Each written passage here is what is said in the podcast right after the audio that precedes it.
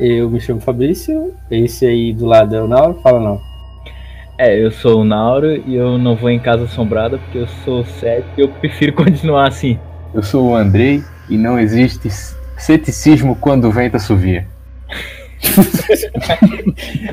então, esse aqui é um podcast sem nome que a gente está testando para falar de alguns assuntos que a gente acha interessante. É, e a gente, como hoje é 31 de outubro, Halloween, a gente está falando um pouco mais sobre é, o nosso ceticismo ou ciência no, no medo, ciência no terror. Nesse episódio aí a gente vai falar um pouco sobre algumas lendas urbanas, vamos dar uma pincelada sobre filmes, séries, algumas explicações, até falar um pouquinho da peste negra, o que que é, o que que aconteceu naquela época e um pouquinho sobre alienígenas, ETs coisas sobrenaturais ou naturais sem explicação. E pra avisar, talvez tenha alguns spoilers, hein? Sete spoilers. Então, cara, é, queria começar com, com os assuntos assim de puxar pra lenda urbana e como é que o, o medo começa a afetar a pessoa e coisa do tipo. História assim de que lenda urbana que vocês lembram ou, ou que já passaram, que tem algum conhecido que já viveu e que vocês podem interpretar de alguma forma diferente, ou não, isso daqui realmente foi um, um capiroto andando pela estrada. Cara, eu já ouvi muita gente falar e é uma coisa que sempre me atraiu. Eu sempre perguntei para meus avós e tal, que geralmente era gente mais da roça e tal, e sempre tiveram medo. Só que eu sempre via isso como, como um pé atrás, assim. Acreditava desacreditando, mas eu sou que nem o o Nauro não entra em casa que se diz mal assombrado, porque eu também sou cagão. Então, é. eu sou cético, mas, mas nem tanto, né? É, não, é, vai que, né? Não, eu sou Até cético, mas eu não vou entrar lá. É. o, o, meu medo, o meu medo não é cético. Isso daí tá muito ligado à, à nossa própria biologia, a nossa parada de tipo, quem era cagão lá no, quando era um bando de macaco andando pela terra, se expunha menos ao perigo e morria menos, né? Então é. acho que é importante manter isso, eu acho. E, e essa paradinha nasceu é, justamente numa época onde não, não, não, se tinha energia elétrica, não se tinha é, iluminação nas ruas, então a galera imaginava muita coisa, né? Tava, tava em casa sem fazer nada ali vai pensando loucuras, né? Ver uma sombra acha que é o demônio. Mas com o advento da tecnologia, né? Acho que o pessoal acabou ficando menos criativo aí com, a, com as explicações. E o que tem, que a gente tem hoje, na verdade, é, é, é muito dessa época, né? Vem dessa época ainda. É... Maria Sangrenta, por exemplo, é uma coisa que se espalhou nos colégios, mas eu acho que já vem é, de muito, muito, muito tempo atrás. E, e algo que se espalhou de, de boca a boca mesmo, né? É, e tem aquela coisa de quando não tinha energia, quando era tudo muito escuro, o teu cérebro meio que ele tentava achar algum padrão lá na, nas sombras, na, em tudo, e, e, aí as pessoas acabavam vendo o que queriam ver, né? Eu queria até falar daquele esquema de, ah, vamos ouvir tal, a música da Xuxa ao contrário, que ela fala lá sobre louvar o diabo, uma parada do tipo, e meio que não, era só um monte de som aleatório, e aí, como tu queria ouvir aquilo, o teu cérebro tentava encontrar padrão no que tu ouvia para dizer, não, isso aqui é ela falando que o diabo vai voltar amanhã, tá ligado? E, e olha que curioso, Nauro, é, já te interrompendo. Nosso cérebro, ele é extremamente capaz de fazer exatamente isso, achar padrões em coisas é, meio que aleatórias. Então, isso tende a, a trazer pra gente é, visões ou, ou coisas, ou imaginar, enfim, que trazem esse tipo de medo. É, e, e, aí, claro que surgia também aquele monte de história de, de lenda urbana lá, né? Que o Boto é a história mais roubada que existe, né? Que, não, então, apareceu grávida, foi o Boto lá no, lá no meio d'água. uma coisa que eu noto quando é, eu ouvi a minha, a minha, meus avós e parentes mais antigos contando histórias é, sobre é, lobisomem, bruxa e lá lá lá, tipo assim, mistura um pouco de coisas que eles não explicavam. Por exemplo, assim, não sei se vocês estão é, ligados, mas assim, ah, tem um bebê. E aí ele começa a chorar à noite do nada. É, geralmente está ligado a algum problema tipo cólica ou, sei lá, fome, qualquer coisa, whatever. É, mas hoje, cientificamente, a gente já nota que é assim, ó, ah, uma doença lactose ou cólica intestinal, algo assim, que torna a coisa explicável de fato, entende? Então aí eles faziam diversos macetes e bababá que faziam com que é, afastasse o medo e nomeasse as coisas como se fosse é, algo sobrenatural. A própria arca caída, que tem benzimentos e lá lá lá, são é, basicamente assim, ó, tipo, a, o nenê tá só com uma dorzinha nas costas, aí eles vão lá e fazem um benzimento e fazem uma massagenzinha e aí resolve. Aí eles atribuem, ah, porque foi benzido, não sei o quê. Mas geralmente é, tem a ver com esse fato de só um mau jeito das costas, ó, tá com dor, enfim. Ah, mas isso é uma forma ali do, do Deus na, nas lacunas, né? Que quanto menos a gente sabe sobre ciência, sobre biologia, sobre qualquer coisa, a gente meio que bota uma explicação sobrenatural, a primeira coisa que imagina ou inventa como explicação daquilo. E conforme a gente vai descobrindo as paradas, a ciência vai evoluindo, tipo, ah, como falou, intolerância à lactose. Aí vai ficando menos mais difícil botar coisa sobrenatural no, nas coisas do dia a dia. Sim, e para fechar esse negócio, essa dessa história que eu ouvia do, dos meus avós, meus avós e tal, é que é, se tu quisesse manter uma criança dentro de casa à noite, tu, a maneira mais fácil de fazer é botando medo nela. Então tu podia inventar qualquer coisa que ela não ia sair, porque ela tem medo. Naturalmente a gente tem medo. É, até, tipo, o neném mal nasce, ele já tem medo de alguma coisa.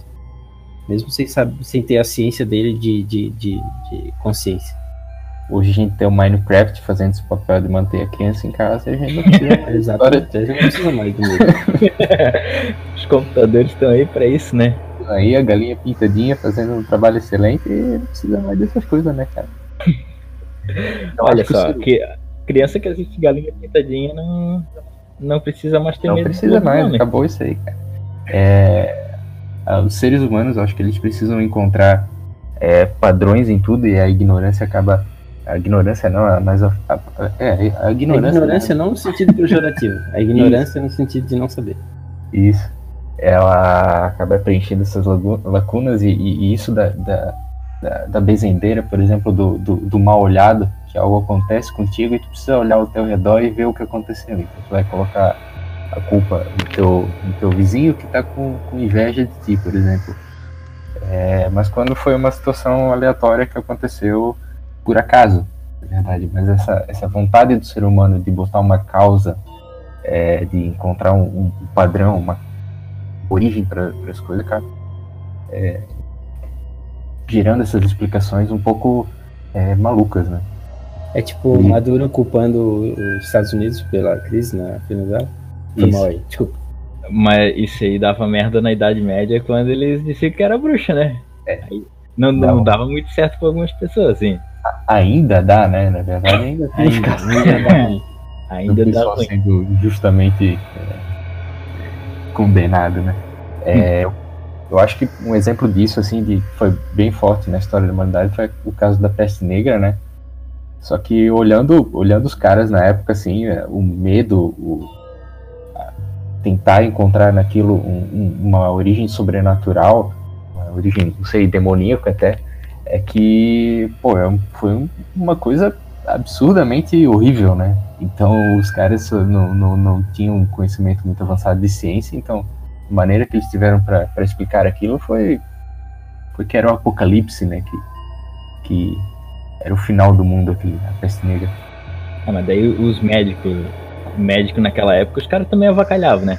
Porque, ah, a gente precisa ser o médico, o cara que vai lá tratar, trazer a cura. Vamos botar uma roupinha assim de proteção. Ah, já sei, um corvo com um bico, uns olhos escuros. Aí Isso. Tu via aquele cara cabuloso, trevoso, um corvo com olho preto, de chapéu, tudo chegando. Cara, aquilo assustava mais do que a própria doença, dependendo da situação. Nem, nem animava, né, tratar? Me deixa morrer aqui, deixa. deixa Imagina, chegou no hospital, o médico vem todo de preto com a máscara cadeira. não, não, não sente muita confiança no, no tratamento, não. E deixa pra lá. E tipo, tá ligado que eles usavam aquela máscara porque eles botavam tipo umas flor na ponta do bico, porque eles acreditavam que a peste era passada pelo cheiro ruim. Eles, eles botavam as flores pra vir um cheiro bom e o médico não ficar doente. É. É, eu, sei que, eu sei que a galera é, chegou um, um lá que eles, eles achavam que eles iam morrer, assim, então a galera ia pro bar e começava a dançar e transar e fazer tudo que podia antes de morrer. E virou meio caótico alguns lugares por causa disso. Daí espalhava mais do que. Foi um tempo. um tempo que não, não é muito, muito agradável, não. Acho que... deu um ruimzinho naquela deu, época. Deu um ruim ali, acho que faltou um Zé Gotinha ali pro pessoal.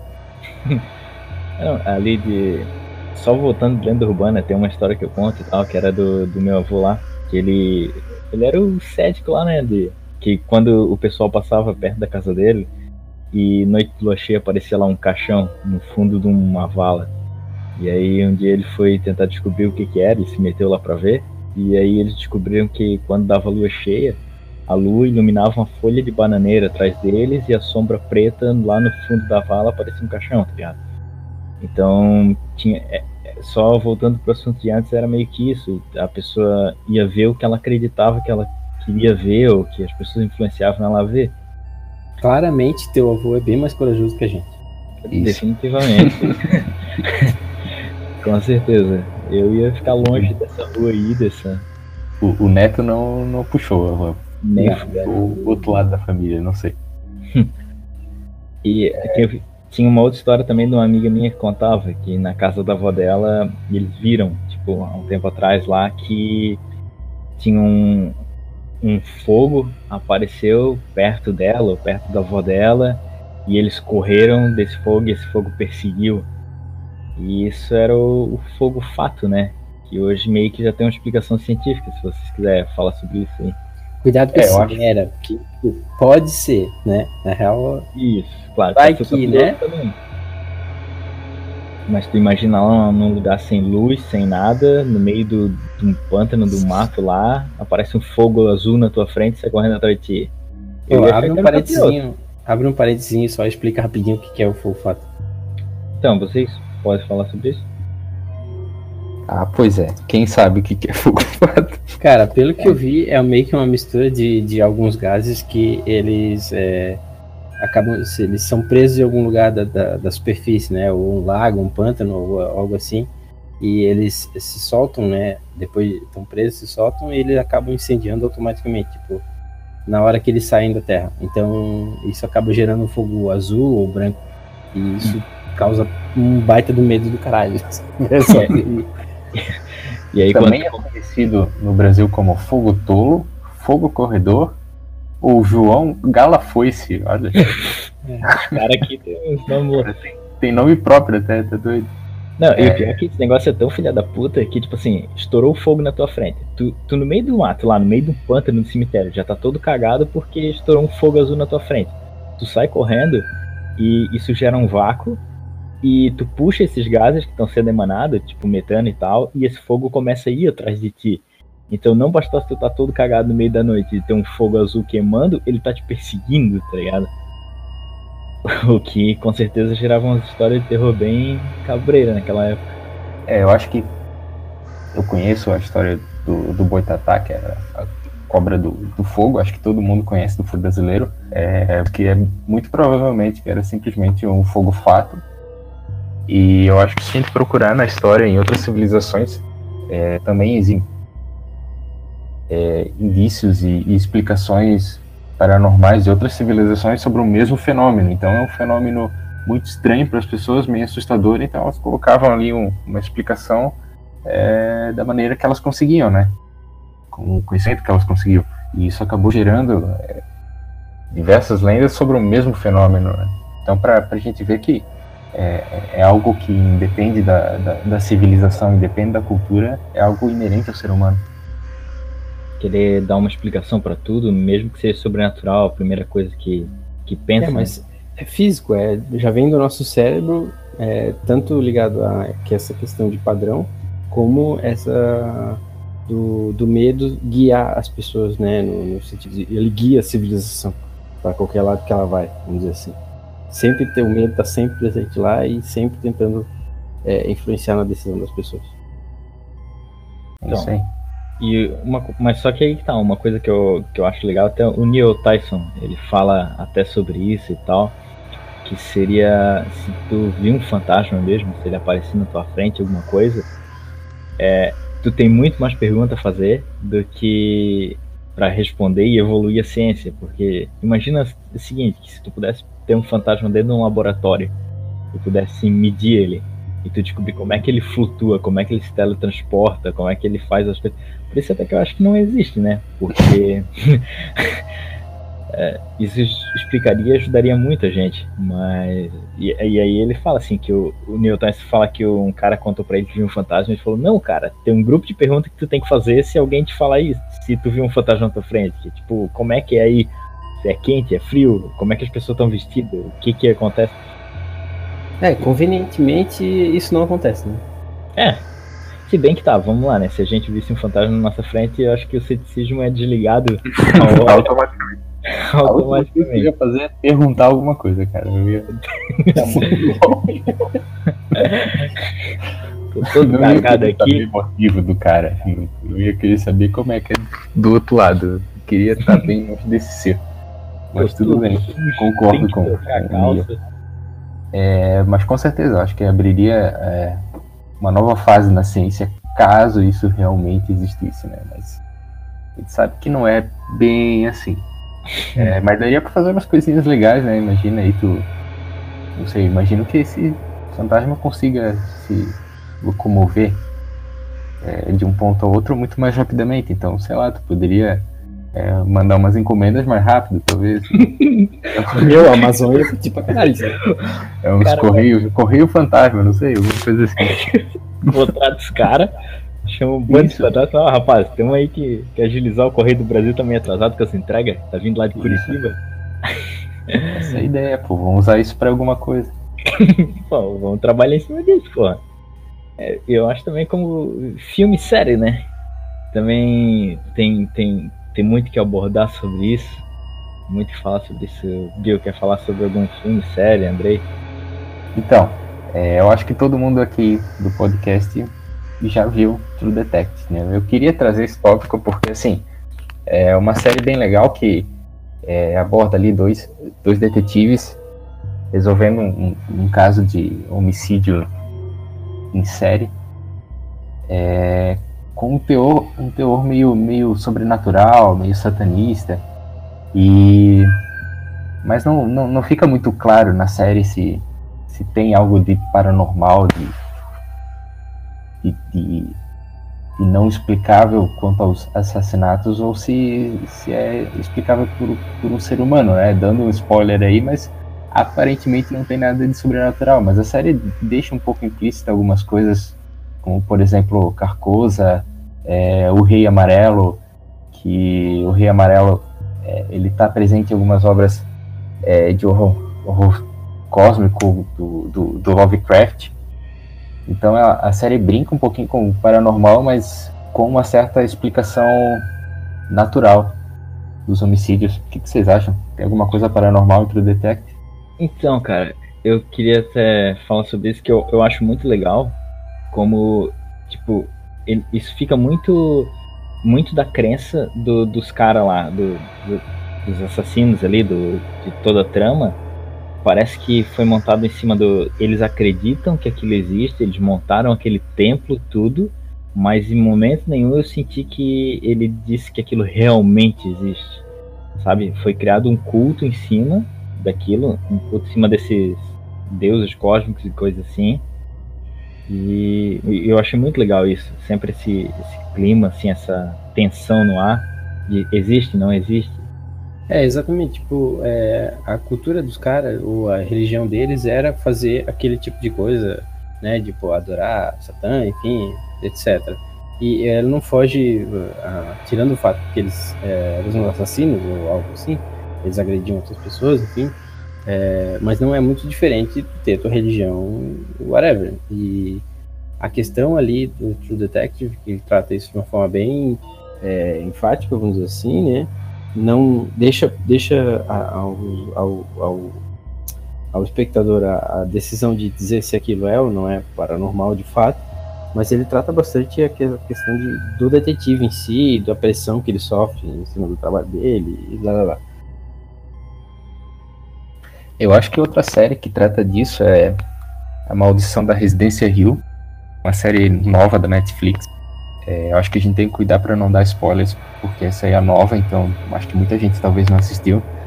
Mas a série basicamente se passa em uma, em uma, em uma mansão e onde uma família compra essa mansão para reformar e acontece alguns eventos ali paranormais. Eu acho que essa série a gente não tem dúvida que ela trata do paranormal, de fantasmas, mas é, tem também muita coisa legal nessa série do, da parte mais, mais real, mais humana eu acho o que eu, o que eu achei bem legal é como é, ela trata também, além do, do fantasma ser paranormal, também fantasma no sentido de problemas, no sentido de problemas não resolvidos.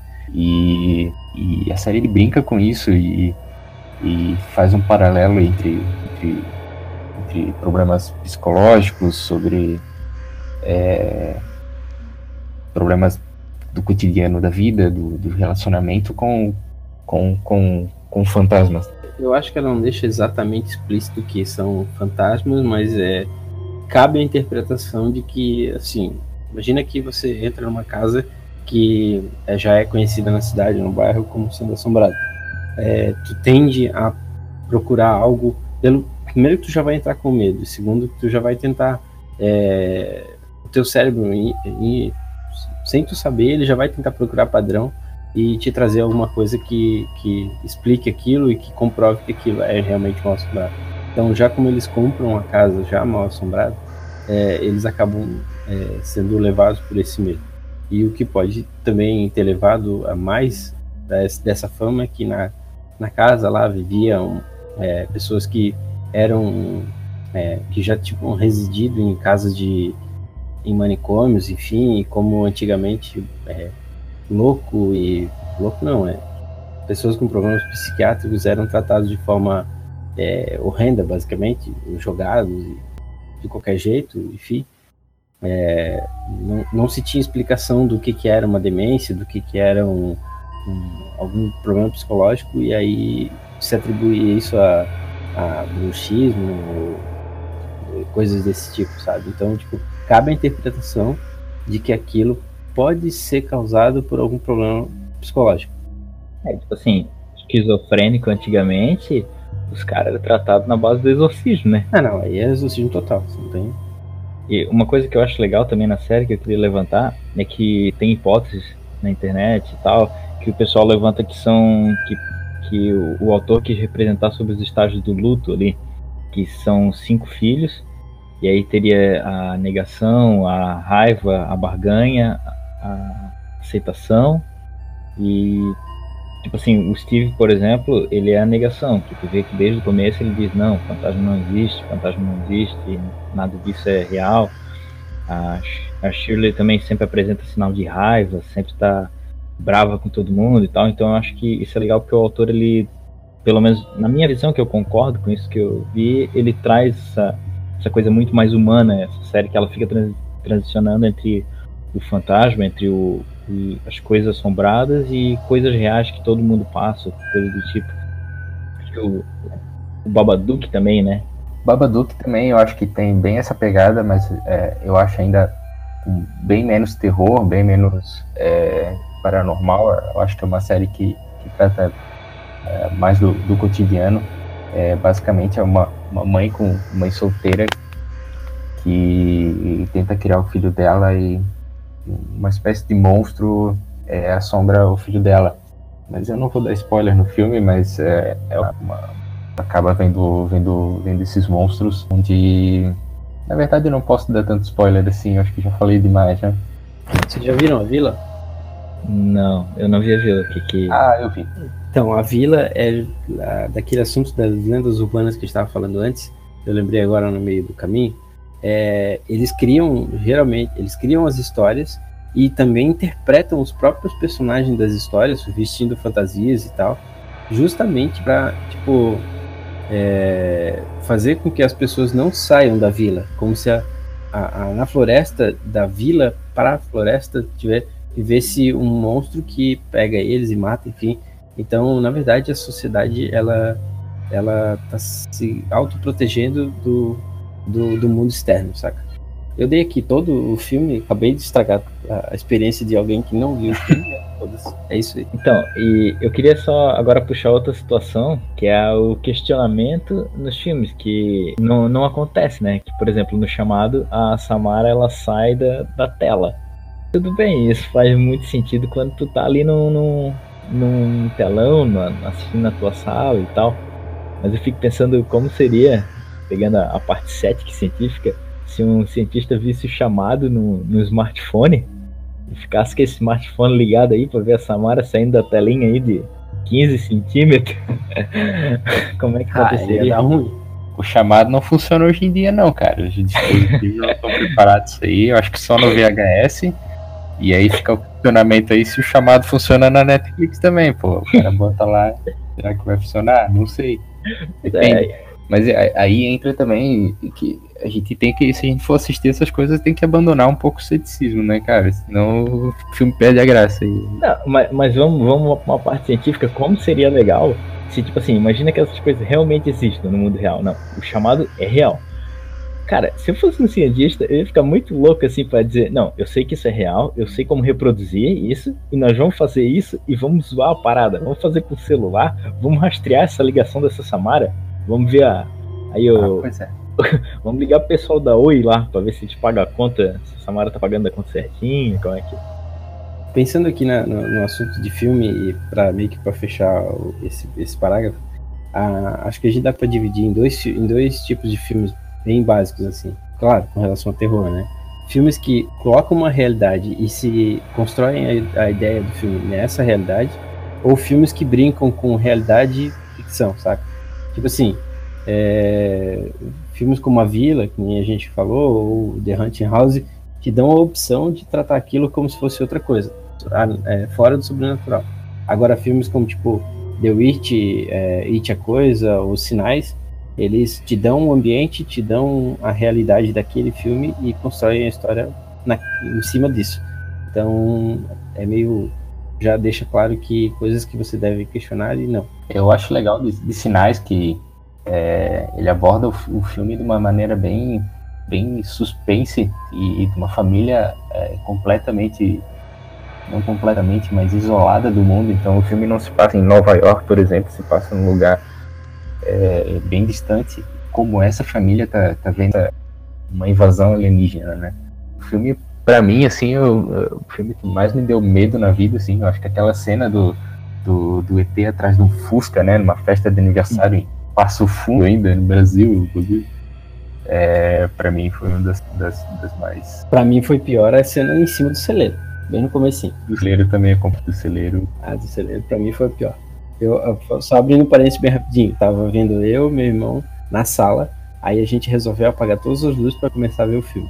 Aí a gente botou fita na época, fita cassete e tal, apagou todas as luzes da casa e começou a ver, assistir o filme. Chegou essa cena, o cara vai lá na, na quarta menina e ela abre o livro lá, tá todas as coisas, tudo desenhadinho, pegando fogo, não sei o que. Aí quando ele olha pro lado, ele vê o, o bichão em cima do, do, do celeiro. Nesse momento, meu irmão para o filme, pausa, vai lá na sala, acende as luzes tudo da casa e aí volta meu filme. É, acho justo, assim. É igual a, a, a maldição da Casa Rio ali, né? Eu é. não assisti depois das 11 da noite ali, né? Porque a gente é cético, mas não muito. Eu assisti com a luz acesa de noite. É, eu até comecei a assistir com a luz apagada, mas não, não, não deu. Não, não dá, né? O cara é cético cientista, mas não. Não, é, né? Teve uma cena que vocês vão saber que é a cena do carro, só vou dizer isso, cena do carro, que deu uma deu uma boa uma boa pegada ali. Deu uma tremedeira ali na hora. Quem, quem, quem que não deu, quem que não dá aquele chute na mesa assim de falando sobre alienígena, eu acho que é mais uma questão assim, ó. Tem pessoas que sempre acreditam é, em alguma coisa, mas é tipo assim, ah, eu não tenho medo dos mortos, ou ah, eu acho que não tem espírito. E aí, mas elas também precisam arrumar uma explicação para algumas coisas que elas veem ou é, coisas que elas desconhecem. E aí elas acabam jogando isso para ET. E, obviamente, quem entende um pouquinho de ciência vai, já pesquisou um pouquinho, sabe que a chance de ter aqui, né, na, na Terra, enfim, extraterrestre é bem pequena. Né? Os casos de ET, enfim, são bem fora da realidade, vamos dizer assim, e podem ser todos classificados como sendo visões do cérebro da pessoa com medo ou algo assim. O que vocês acham? Não, com certeza. Tipo, tu tá. Mesma coisa do, do, das lendas urbanas de terror, né? Tu tá no meio uma noite, dirigindo o carro, meio cansado. Tu vê uma luz ali passar na tua frente. Muita gente consegue relacionar isso muito mais fácil com um alienígena, com uma nave espacial, uma coisa assim, do que a pessoa pensar, não, deve ser alguém soltando um balão meteorológico essa hora, ou um avião uma, uma experiência de teste, uma experiência, alguma coisa assim. Então, só que daí o pessoal também às vezes abacalha, né, com esse negócio ali do questão do ET de Varginha, viu? Quer citar sobre isso? Cara, o ET de Varginha, na minha opinião, foi um dos casos mais bizarros que já aconteceu, assim, bizarro de ridículo. A situação em si, é, eu teria medo daquele menino que estava do lado todo sujo de terra, do lado do muro. Então, assim, não sei se vocês já, já acompanharam, já viram a história. Eu mas não é, tem, tinha um menino que ele era deficiente mental e ele sempre costumava ficar do lado de um muro se sujando todo de terra e lama do lado do negócio. Então, assim, as meninas já, ela, já tinham, é, já havia sido tido um papo assim de que ah, tinha visto avistamento, tinha tido avistamento na cidade dois, três dias antes e tal. E aí já, já era um assunto comentado na cidade. Então as pessoas já estavam meio que era a modinha do, do, tempo. Aquela época de década de 90 também já era bem isso. É, e aí elas acabaram vendo aquilo, se apavoraram, enfim, e é, foi o que aconteceu. Aí tem lá o cara que morreu de não sei o que, poxa, gente morre todo dia, cara, é, infecção hospitalar é um negócio é, é, é, sério. Então as pessoas morrem por causa disso. É, deixa eu ver, tinha um, um, relato de caminhões do exército passeando. Poxa, tem uma série de, de, do exército naquela cidade, cara. É óbvio que vai ter caminhão. o, deixa eu ver, tinha também. O, o exército apresentou as notas fiscais é, das manutenções que foram feitas naquele dia nos aviões, nas concessionárias das próprias, da, da, da própria fábrica do, do, caminhão. Então, assim, não dá pra. Não tem nenhum argumento que diga assim, não. É, isso aqui é estranho. Não, não teve. Não teve. Eu acho que assim, é, se você for um cidadão de outro planeta, né, que vem visitar a Terra, o último lugar que eu ia querer ver é Varginha, né, cara. Isso não é um lugar que eu ia querer ver. Eu ia querer ver o Grand Canyon, eu ia querer ver, sei lá, Washington, é, é, Varginha, Minas Gerais, eu acho que não, não tem interesse não. É, a gente falou ali da Operação Prato, acho que tem toda aquela época da Guerra Fria e tal. Eu acredito que possa ser algo relacionado a teste de avião, alguma arma secreta, enfim, alguma coisa que sobrevoou e aí o medo imagina mais coisa ainda, então tipo, de repente era só alguma coisa comum e as pessoas acabaram aumentando mais, mais, mais até se tornar um negócio que parece absurdo. É aquela coisa do, do cérebro querer relacionar assunto, né? Tipo, tu começa a ouvir sobre que tem um ET nas proximidades, o ET de Varginha, ET de Varginha, a nave alienígena passando. Qualquer luz que tu vê fora do negócio, qualquer sombra, qualquer coisa, tu vai começar a pensar, pô, deve ser ET, porque todo mundo tá falando de ET, tem ET, teu cérebro, até sem, sem ser uma coisa racional. Vai, a primeira coisa que teu cérebro vai puxar é qual o perigo mais provável? ET, porque eu tô ouvindo falar de ET o tempo todo. É isso aí. Eu acho que também, eu acho que qualquer explicação mais ou menos natural tem mais chance de ser verdade do que essas, do que um, um extraterrestre. Né? As pessoas dão um passo de fé muito grande em direção a uma explicação que é muito, muito mais difícil de acontecer do que um fenômeno natural, por exemplo. Pode ser um, um, um fenômeno que a ciência não conhece, por exemplo, um fenômeno muito muito raro que ninguém nunca viu, que é super comum, é natural, pode acontecer, mas ninguém nunca tinha notado isso. Então, eu acho que essa probabilidade é muito mais fácil de acontecer do que é, de um ser de outra dimensão ter, ter entrado na dimensão terrestre e ter vindo para o nosso plano. Isso é um salto de fé muito grande acreditar nisso.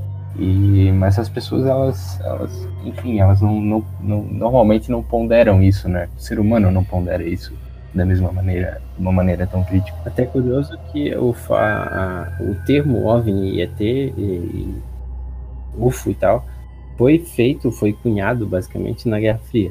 Então, conveniente também, né? E até aquela coisa de que tu falou ali do salto de fé, porque meio que assim, ó, nosso cérebro evoluiu milhões e milhões de anos para tentar se proteger e não para para pensar na ciência, para ser racional, para tentar questionar tudo e tal. Não, a gente meio que tem um instinto de eu preciso me proteger de tudo que das ameaças mais prováveis ou de qualquer problema que possa acontecer.